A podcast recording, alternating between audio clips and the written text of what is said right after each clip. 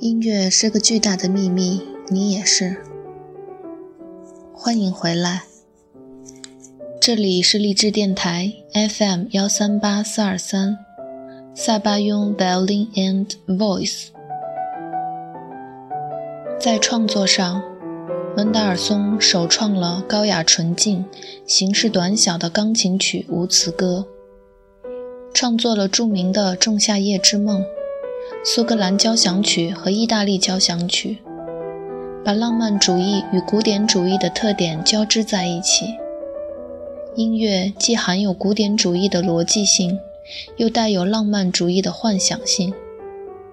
他创作的一小调小提琴协奏曲，具有华丽的技巧与甜美的旋律，是举世公认的精品。在音乐的启蒙运动上。门德尔松使被人们遗忘了几乎一百多年的作品——巴赫的《马太受难曲》重放光芒。这是音乐史上最重大的事件之一。从此，人们开始重新认识巴赫。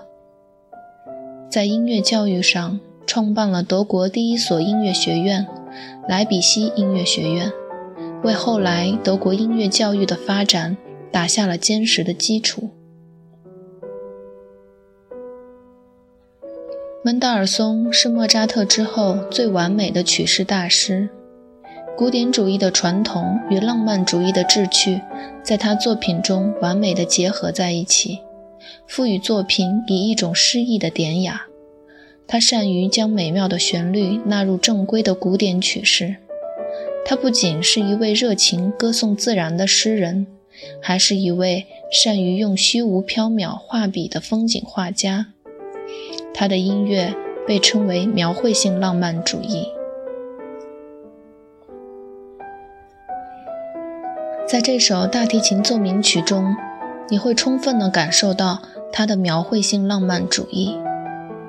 我总觉得能够让两种完全不同的乐器交融在一起，是一件非常神奇又了不起的事情。然而，大多数时候，作曲家。是用一种作曲技法将音乐建立起来。可是门德尔松，我形容他是少年天才。最最不同的地方就在于，他能让两种乐器奏出来的旋律也是相互交融，就像情感的互动一样。这大抵就是所谓的天赋。羡慕不来，唯有侧耳聆听。